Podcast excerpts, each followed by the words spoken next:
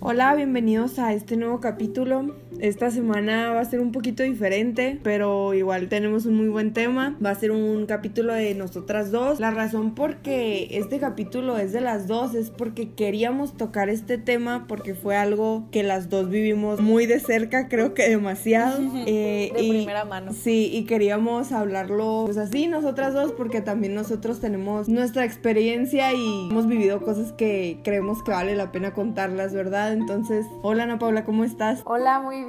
Sí, como tú dices, eh, siento que era necesario nuestro punto de vista porque pues creo que fue un tema que vivimos de primera mano. Pues que esperemos que a ustedes también les sirva si están pasando o si pasaron por esto para también evitar que no pasen porque es algo que se puede evitar. Sí, sin duda alguna creo que es algo que se puede evitar y que, que no se trata como debería. O bueno, al menos eso pienso yo, no sé qué piensas tú. Bueno, primero introduce el tema porque estamos muy misteriosos.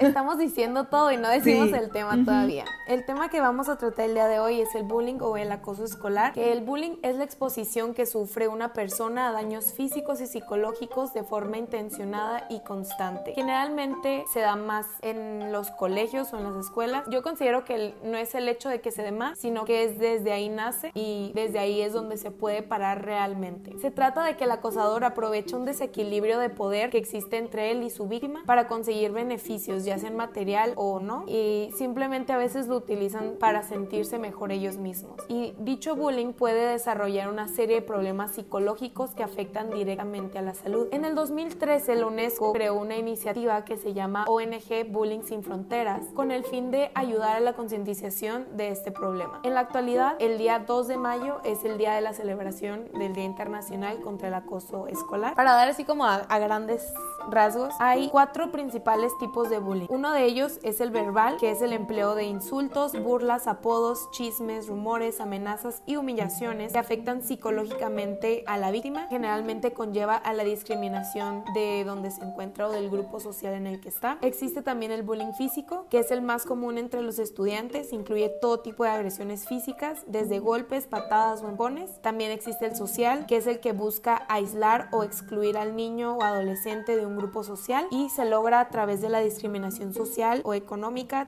indiferentes, entre otras. Y el más nuevo y que se ha visto como con más fuerza es el ciberbullying, donde el agresor se vale de las redes sociales y otros recursos tecnológicos para hostigar a la víctima y enviar mensajes falsos. El acoso escolar es una especie de tortura metódica y sistemática en el que el agresor sume a la víctima y a menudo con el silencio, la indiferencia o la complicidad de otros compañeros hacen sentir menos. Pues es un tema que creo que, que se tiene que tocar por el hecho de siempre debe estar presente. Cuando estábamos decidiendo cómo tocar el tema, me puse a pensar mucho en que realmente el bullying se puede presentar en todos lados, pero hasta ahorita se le dio el nombre de bullying. No sé tú qué opinas. Sí, yo creo que pues es como dice, acoso escolar, pero pues hay muchos tipos de acoso, ¿no? Tal vez al bullying se centra solamente en el escolar, vaya, pero pues en realidad en, en cualquier área, en cualquier espacio que te estés relacionando con otras personas puede llegar a ver este tipo de agresiones. Y una cosa que, pues, que no creo que no hemos dicho, sí dijimos que vivimos este tema de primera mano, pero no hemos dicho por qué. Y pues lo voy a decir. Es porque cuando estábamos en la primaria, yo le hacía bullying a Ana Paula y otras amigas también. No pero, ¿no? ajá, no, no más yo. Pues sí, como que fueron tiempos, no me acuerdo mucho, solo me acuerdo que a cada rato nos mandaban al psicólogo porque la Ana Paula se quejaba. Y pues la verdad es que no sé qué pensaba, pues, o sea, tienes, no sé, 6, 7 años, de 6 a 7, 8, ponle. Y pues no,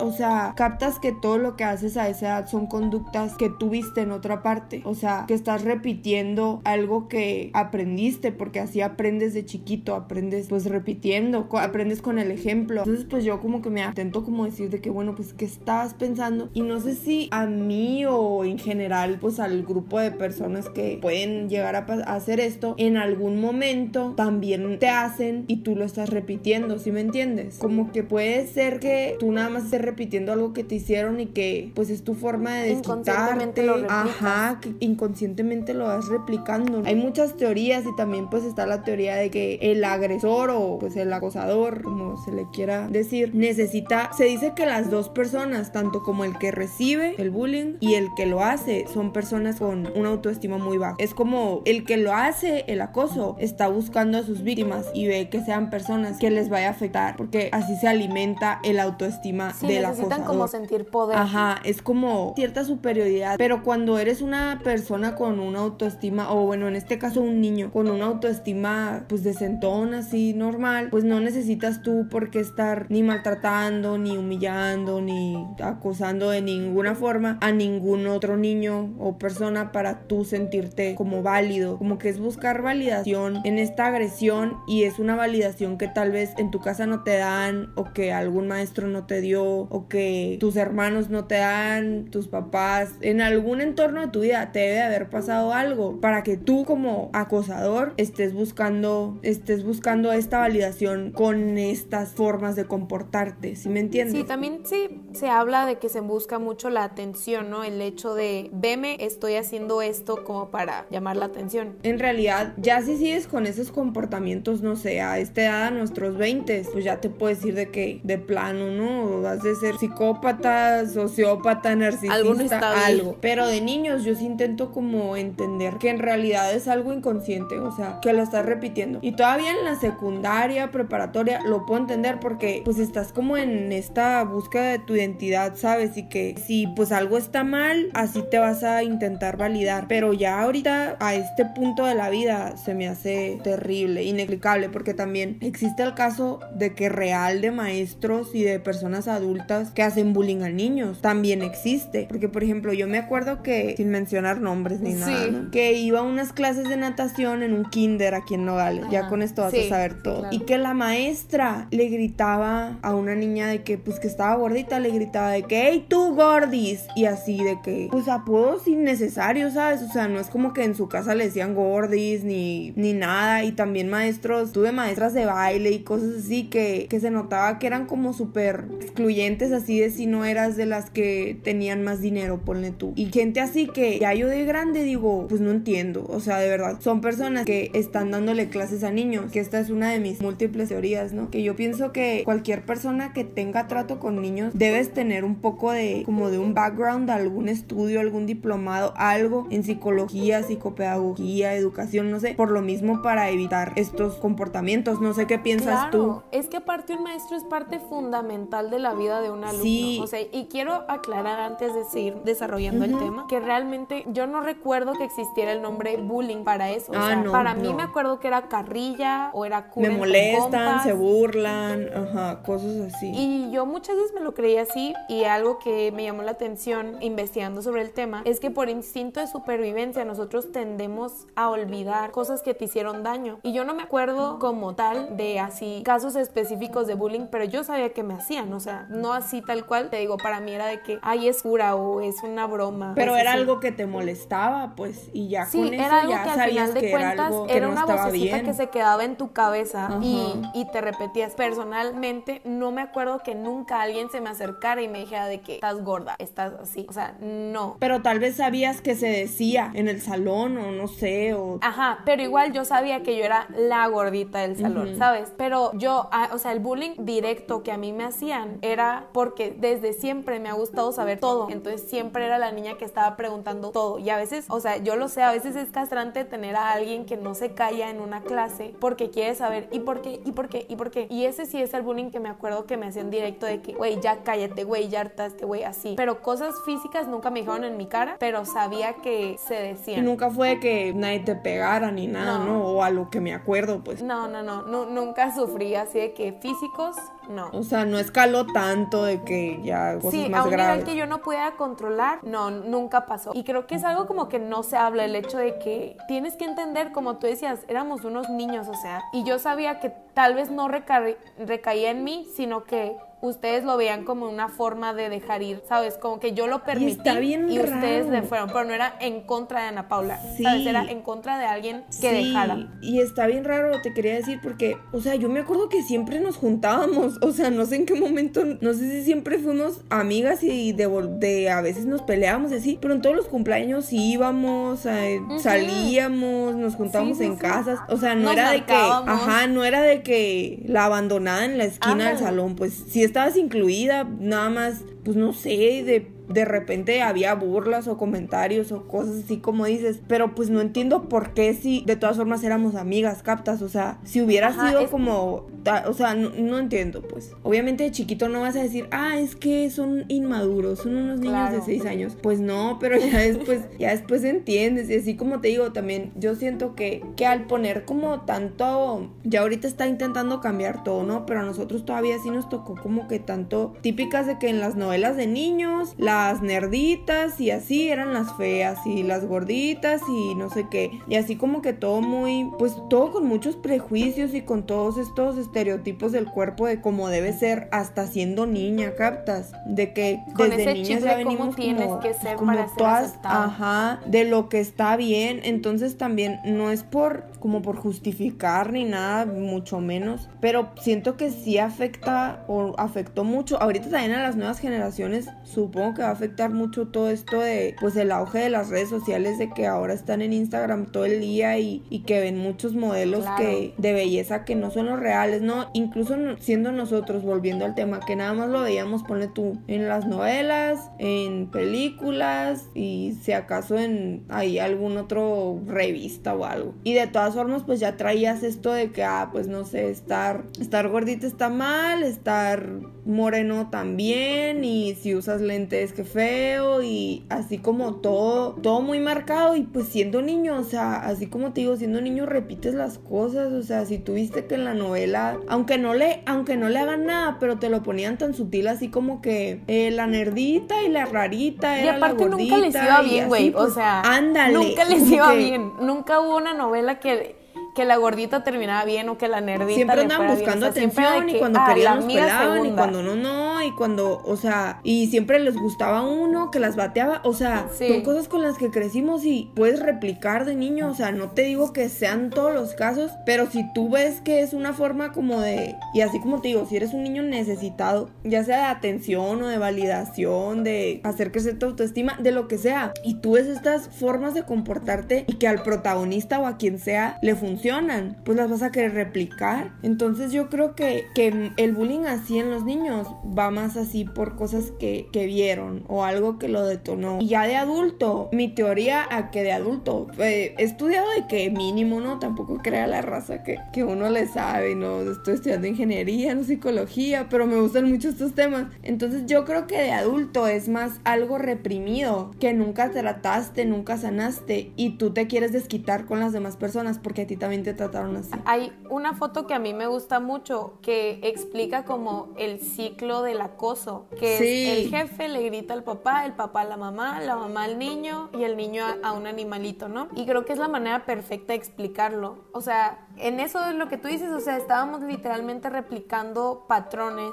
inconscientemente de nuestras familias y yo pienso que por eso dije que siento que el acoso escolar es como donde nace todo el, el problema y donde se puede tratar realmente el bullying. Que después, cuando salgas de la escuela, ok, tal vez él ya no te va a hacer bullying, pero tú sigues sin saber poner límites y va a llegar otro compañero que te va a seguir haciendo bullying o tu jefe te va a hacer bullying y es una cadena que no se va a terminar hasta que realmente aprendamos lo que valemos, obviamente sin meter el ego, ¿no? Porque a veces es una línea muy delgada entre saber lo que vales, hacerlo más grande. No sé si me voy a entender. Sí, y yo también, mm, lo que yo te... Tú lo dices como de que toda la vida vas a ser la víctima, ¿verdad? Si no, aprendes. sabes poner un límite, sí, porque es- estás aceptando el mismo tipo de, de amistades y el mismo tipo de personas en tu vida. Sí, yo también pienso que existe el otro extremo. O sea, de que si tú fuiste la víctima en algún punto, luego tú vas a ser el agresor. Ah, claro. Ajá, me dio un ejemplo una psicóloga una vez de pues de acoso y cualquier tipo de agresiones en los trabajos y me dijo que, que su esposo pues hace mil años, ¿no? Que había estudiado medicina y que cuando ya ves que los médicos hacen como mil cosas, de que el internado, el servicio, no sé qué, residencia, y cada nivel, por ejemplo, el servicio, el internado, que pues que son súper malos con ellos, así súper, súper malos, los médicos de más arriba. Y entonces que cuando, que cuando su esposo ya fue subiendo de nivel, que le dijo a ella, no, pues es que yo ahora voy a ser bien malo con, pues con los que vienen, con los que yo voy a ser jefe. Y que ella le dijo de que, a ver, o sea, tú te quejabas un montón de que así eran contigo, que vas a seguir haciendo lo mismo. Y el de que no, pues es que así me trataban a mí, así los tengo que tratar yo también a ellos, y sí. Y me dijo que eso pasa muchas veces en los trabajos, en cualquier ámbito, no solo en la medicina, que cuando eres el nuevo y el joven y todo, pues te tratan bien mal, no te escuchan, te reprimen, entre muchas cosas, y ya tú, tú creces con, ay, hace poquito leí una frase de que si la educación no es liberadora, el sueño del oprimido es ser el opresor, algo así. Entonces es lo cierto, o sea, si tú en algún tiempo eres el oprimido y no ves como otra salida a todo lo que vas a aspirar es a llegar a ser el opresor para tú desquitarte de todo lo que te hicieron. ¿Sí me entiendes? Entonces yo yo pienso que obviamente se tiene que tratar porque o te, te conviertes en un tapete toda tu vida, así como tú dices de que pues que nunca vas a saber cómo tú también manejar tu carácter y todo, porque muchas veces también dicen como que, ay, no, es que, que ser bien bueno con todo mundo y así, más a los niños de que, ay, no hagas nada ni nada. Obviamente no te estoy diciendo de que se agarren a madrazos con todo mundo, pero pues sí que sepan como defenderse tan siquiera alzando la voz, ¿no? De que ya déjame en paz o cosas así, que si no lo aprendes a hacer desde chiquito, pues toda la vida te van a estar viendo la cara. O si no tratas tus traumas o cualquier rencor ahí internalizado, provocado de, de acosos como este tipo, pues luego tú lo vas a estar repitiendo para sanarte. Sí, de hecho, el bullying se relaciona completamente con las dinámicas de abuso de poder mediante las cuales un individuo humilla a otro para sentirse mejor. O sea, y ahorita que estabas diciendo eso, yo me acuerdo que a mí toda la primaria yo tenía un chorro de respeto para los más grandes, o sea, los que iban como un año más arriba de nosotros, dos o tres. Wow, para mí eran así que inalcanzables, darles el paso, o sea, en mi mente, ¿no? Pero, pero porque se burlaban, ¿verdad? Sí, o sea, eran culeros. Era por eso, sí. sí. sí. me acuerdo, pues. Porque pasabas y te gritaban cosas y cosas o sea, o cuando estabas pasando a los salones de arriba y que los vatos se ponían abajo para gritarte cosas porque ibas pasando y nosotros con el jumper, o sea, sí. hacían cosas culeras y aparte siempre sabías que cuando llegabas a cierto punto de la escuela te iban a hacer como las novatadas y así. Y lo que me estoy acordando es que yo no recuerdo que nosotros fuéramos así, o sea, con niños más chiquitos, pues. O sea, sí los pendejeábamos, pero con nosotros de que, ay, güey, están bien pendejos porque no han vivido esto. Pero siento que nunca les hicimos nada como para hacerlos sentir mal. Ajá, como, como para, intimidar. que los veía, yo veía a alguien más grande en el baño y yo me esperaba, o sea, decía que no, qué miedo entrar. Sí. Y me acuerdo que cuando ya yo fui, pues la de secundaria o la de prepa, hasta les hacíamos plática y así de que súper compas. Entonces siento que en parte sí rompimos como ese círculo que tú dices, porque sí es en serio, o sea, simplemente es un poder que sientes que no tuviste y ahora que estás arriba lo quieres ejercer. Como la cadena. que se sentía, aunque sabes que estuvo mal. O sea, es un ciclo que si no se rompe, pues así va a seguir siendo toda la vida y,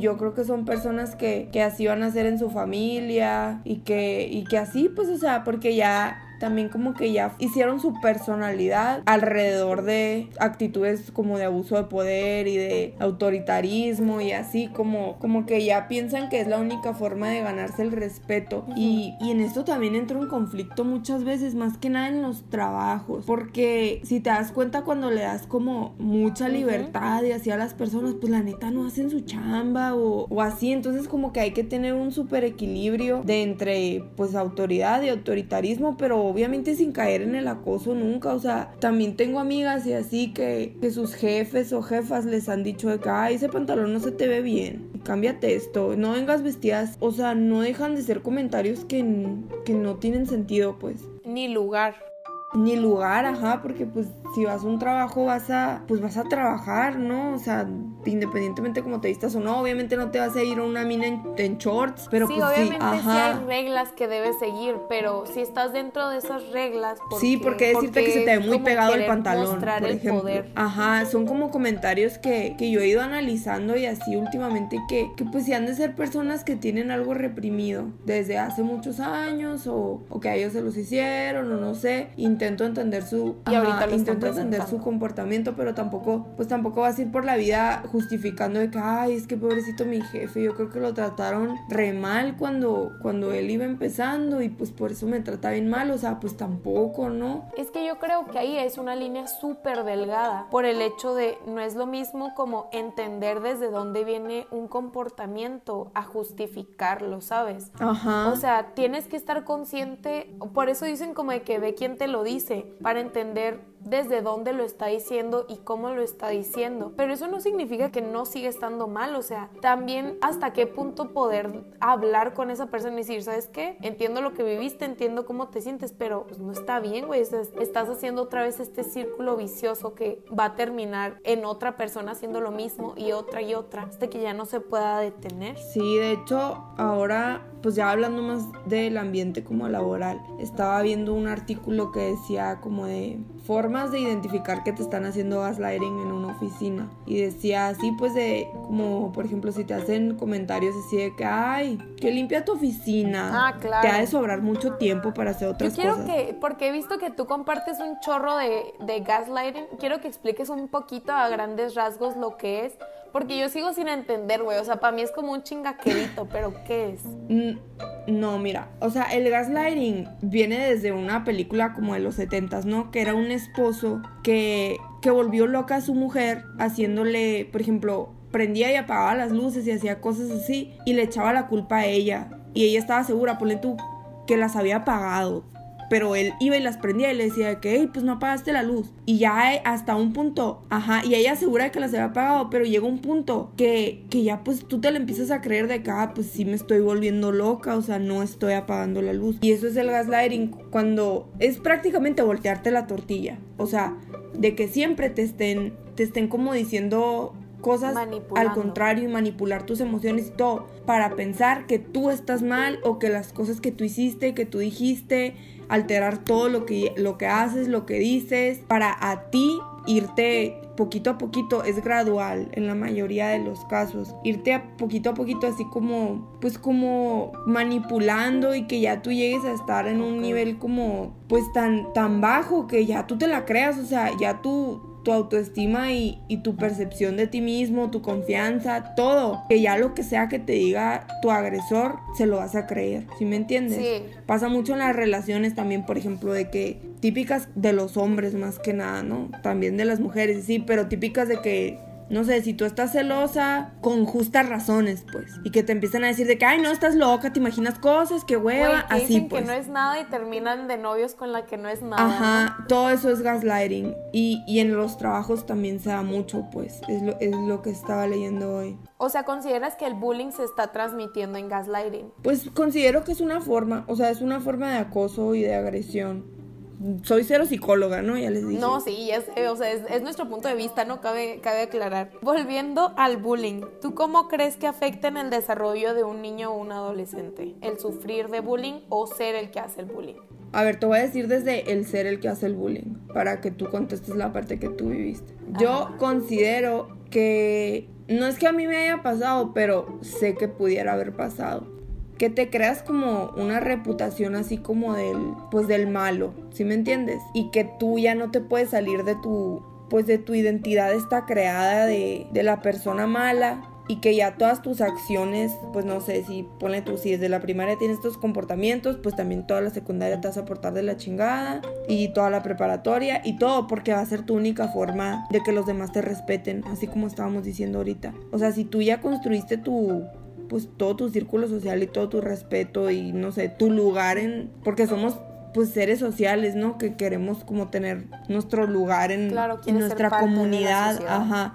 Entonces, si tu, tu lugar es este de, pues del malote, de, del agresor, de, del que me respetan porque si no me los chingo y así, ya alrededor de eso vas a construir tu personalidad y ya todas tus acciones futuras o lo que sea van a ir con estos mismos patrones. Entonces siento que sí, que si no llega un momento o que maduras o que te pegan la cagada de tu vida o que, no sé, que algo te pase, tú puedes seguir portándote así toda la vida. Y que igual y, bueno, aquí ya me voy a meter en otro punto, pero también va mucho de las, como de las personalidades narcisistas y cosas así. Que también se dice que los narcisistas son personas con una autoestima rebajo que hacen pensar que son, o sea, que se aman y que ellos son los mejores y así. Considero que al crecer siendo bullying puedes desarrollar una personalidad de este tipo y no sé si sabías, pero por ejemplo, los narcisistas y así muchas veces son contratados para gerentes y cosas así. O sea, se buscan este tipo de personalidades. Yo lo escuché en un podcast,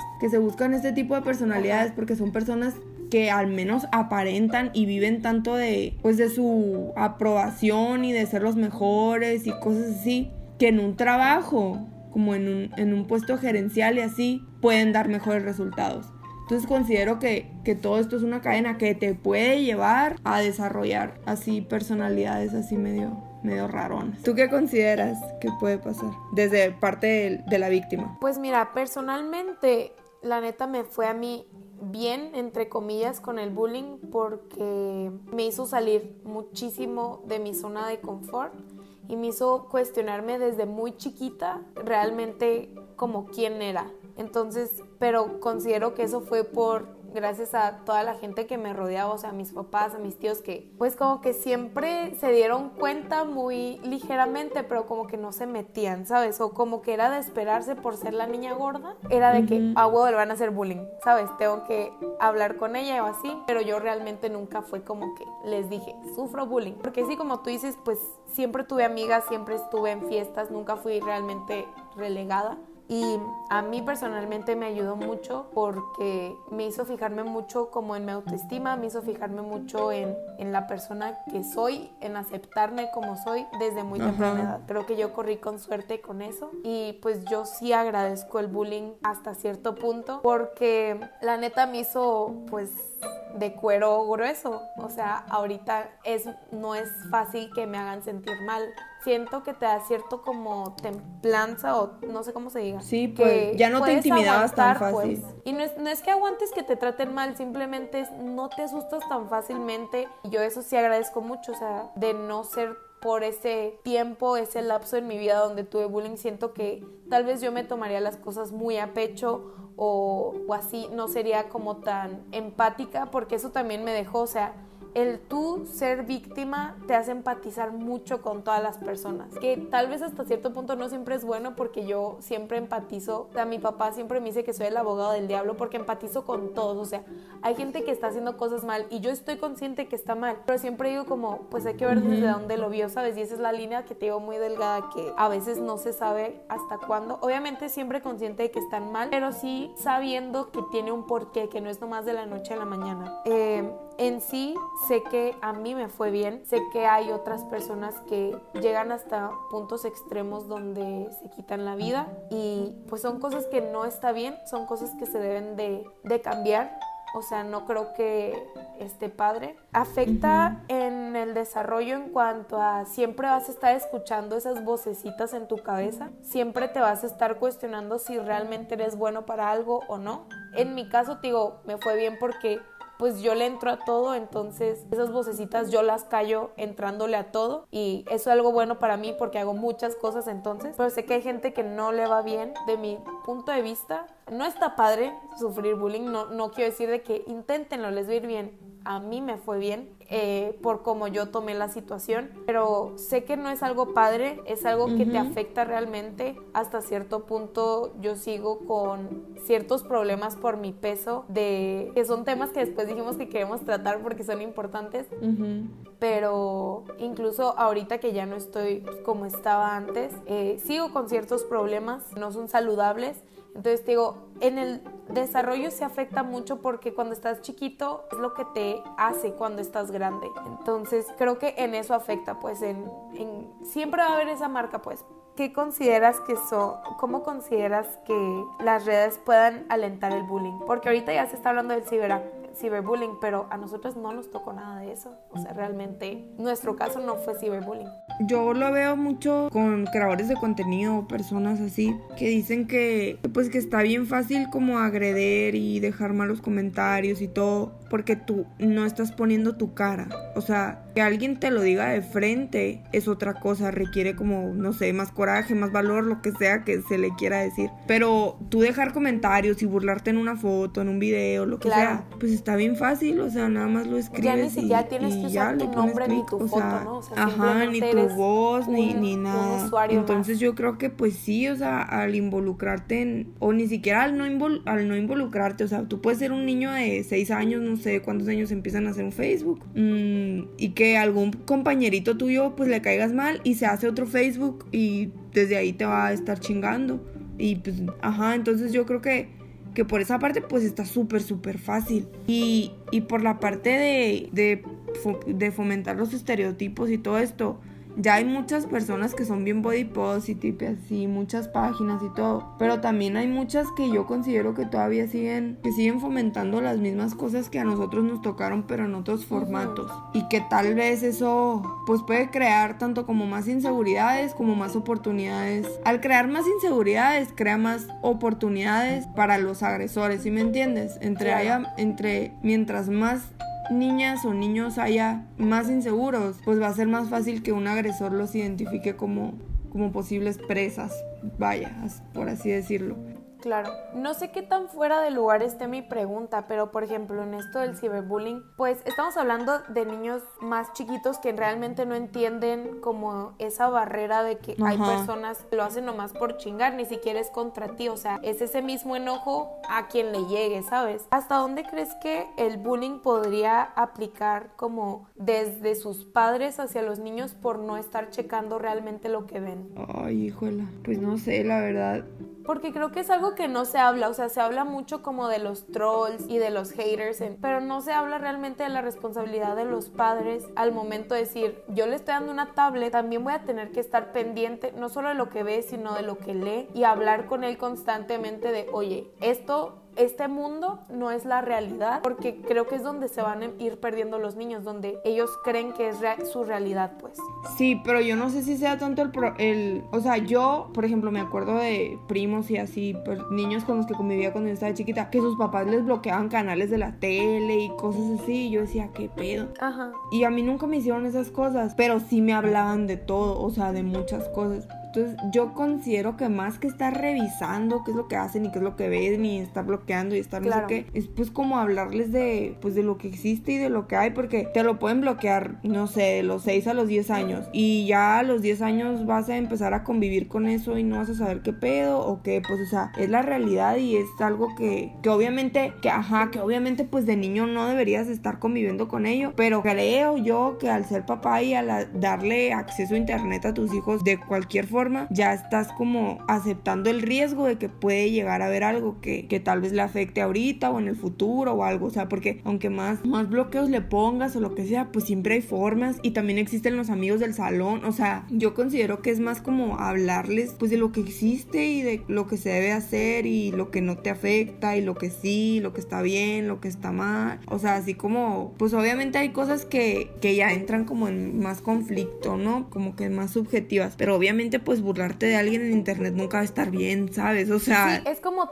pasarlo de la vida real al internet. O sea, si no está bien hacerlo en su cara, ¿por qué lo vas a hacer desde una computadora? Ajá, yo pienso que es así como hablarles, pues como lo que existe. ¿Tú qué piensas? Sí, yo también creo que es una responsabilidad que los papás les den celular o iPad o todo eso, pero pues es la misma responsabilidad de que si envías a tu hijo a la escuela, o sea, es hablar de todo, ¿no? Siento que pues la comunicación puede ayudar mucho. Sí, creo que sí. Y pues ya para terminar, ¿tú qué recomendarías o ¿O qué piensas que podría servir como para evitar el bullying desde los inicios, desde las escuelas? Pues yo creo que volviendo al mismo tema, siempre tener una buena comunicación y explicar los límites. O sea, yo sí soy muy creyente de que si se sabe poner los límites, no se permitiría el bullying. O sea, por el simple hecho de que son necesarios. Y entonces yo siento que tal vez no va a acabar con el bullying porque puede que siempre exista pero va a haber menos casos si se les enseña a los niños a poner límites. Sí, yo a esto le agregaría como el buscar que, pues que no tienes que ser mejor que nadie, o sea, que nadie es ni mejor, ni que no hay ni inferiores ni superiores, pues solamente eres tú y así estás bien, pues, o sea, que no tienes que, que no es una competencia, porque también siento que va mucho de, pues, de siempre querer ser el mejor y tal vez la más bonita y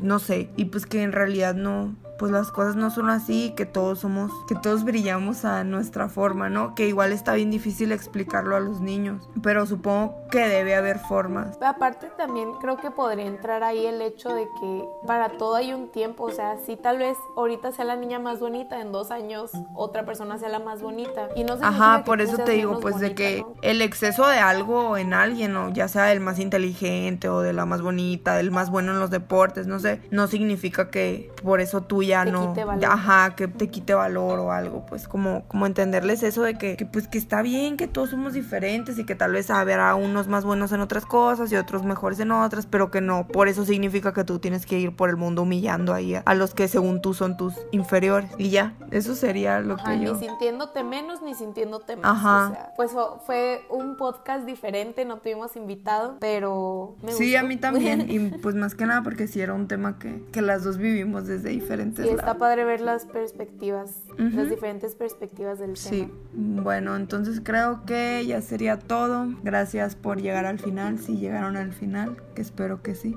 Y nos vemos la próxima semana. Sí, si llegaron hasta aquí, muchísimas gracias por estarnos escuchando. Nos vemos la próxima semana o nos escuchamos la próxima semana. Eh, como siempre les decimos, cuestionense todo. Siempre pregúntense el por qué son así o por qué no son así. Y nada, bye. Bye.